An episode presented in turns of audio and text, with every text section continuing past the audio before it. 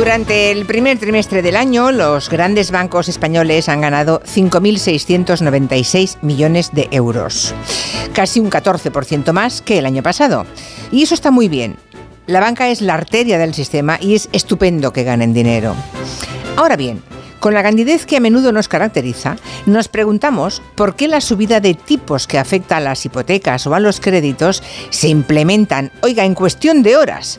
Y en cambio, a los clientes que tienen depósitos, o sea, ahorros, no les aumentan el interés.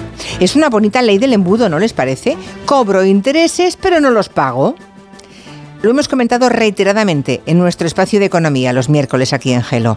La anomalía de la banca española que no se produce en otros países donde sí se está retribuyendo intereses a esos depósitos. Ayer la vicepresidenta Calviño pidió que se remuneren de una vez los ahorros que tienen los españoles en los bancos y hoy la patronal de la banca ha respondido que sí, que vale, que ya lo harán, pero sin prisa, ¿eh? No se me aceleren. Aunque no porque lo diga Calviño, han añadido. Datos a tener en cuenta. Somos el sexto país europeo donde menos se retribuye a los ciudadanos por sus ahorros. Una anomalía que se explica por la naturaleza de la banca española. Son muy pocas entidades en comparación con las que hay en otros países, pocas, poderosas y escasa competencia entre ellas.